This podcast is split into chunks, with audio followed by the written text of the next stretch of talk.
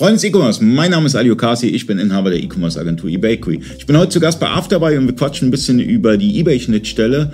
Und äh, neben mir sitzt Daniel. Daniel, stell dich mal kurz vor. Ja, hallo, ich heiße Daniel Bleichroth, bin hier verantwortlich für das Produktmanagement und ja, wir haben den Ali heute eingeladen, um ein bisschen über eBay zu quatschen.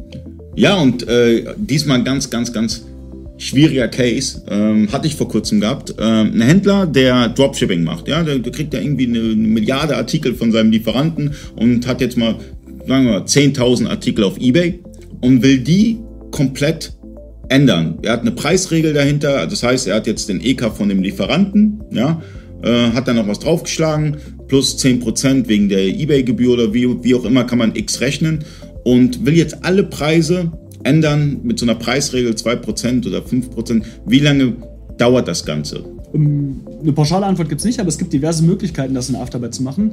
Ähm, eine relativ einfache Möglichkeit ist einfach ein CSV-Update. Das heißt, jeder Preis oder jeder Artikel, der einmal angefasst wird vom Preisfeld her, der wird automatisiert bei uns in ein, ein sogenanntes Queuing-System geschrieben. Das ist so ein Warteschlangensystem.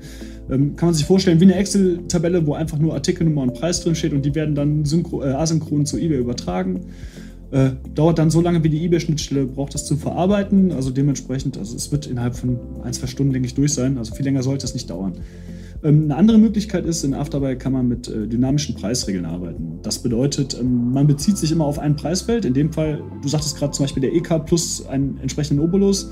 Das heißt, man bezieht sich auf den EK, sagt zum Beispiel plus 10% und nochmal plus 10 Euro. Ähm, wären bei 60 Euro dann 70 plus nochmal 10% 77 Euro.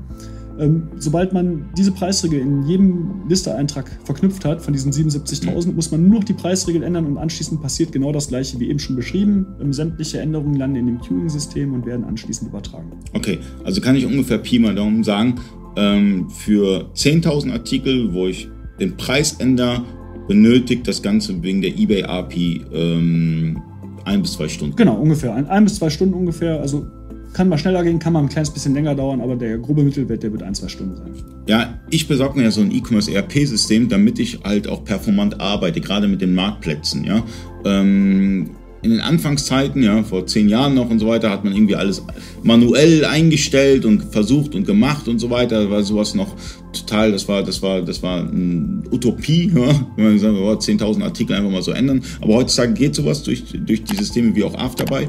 Und wenn ich jetzt 10.000 Artikel ändere, beim Preis, ein bis zwei Stunden, aber was ist denn, wenn ich den, den Preis ändere, dann nochmal was an der Designvorlage, eine neue Designvorlage zuweise, ja, sage, ich will jetzt ein anderes Template dafür nutzen, dann nochmal die Bilder ändern.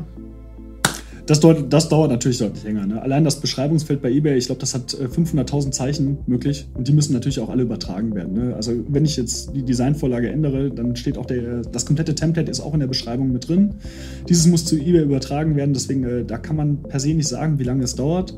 Ähm, also reine Zahlenfelder wie zum Beispiel Preis und Menge gehen entsprechend schnell, ähm, eine Beschreibung dauert entsprechend lange.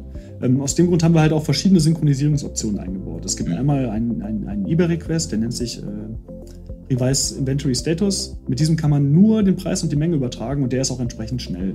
Äh, wenn man wirklich nur ein Revise-Item, also mhm. sprich eine komplette, äh, eine normale Synchronisation eines Artikels hat ähm, und man schickt tatsächlich alle Felder mit, dann dauert es auch entsprechend lang.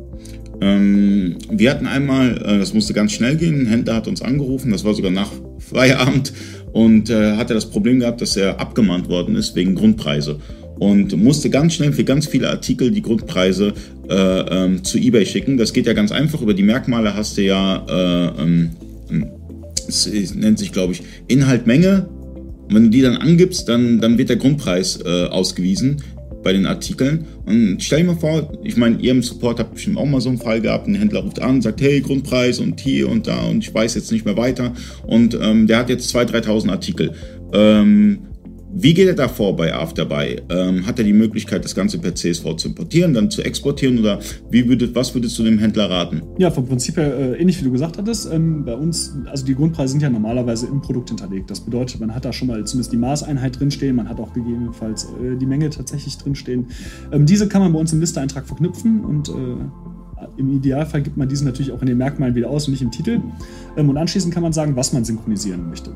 Ähm, aufgrund der Dringlichkeit würde ich in dem Fall empfehlen, wirklich nur die äh, Merkmale des, mhm. entsprech der entsprechenden Einträge zu synchronisieren. Und das geht natürlich wieder entsprechend schnell. Mhm. Also es, die, es, ist halt immer, je weniger man synchronisiert, desto schneller geht dieser Abgleich natürlich. Hm? Ähm, Performance sehr wichtig, deswegen testet die ganze Schnittstelle mal aus. 14 Tage kostenlos und ähm, ich würde sagen, danke und danke fürs Zuschauen.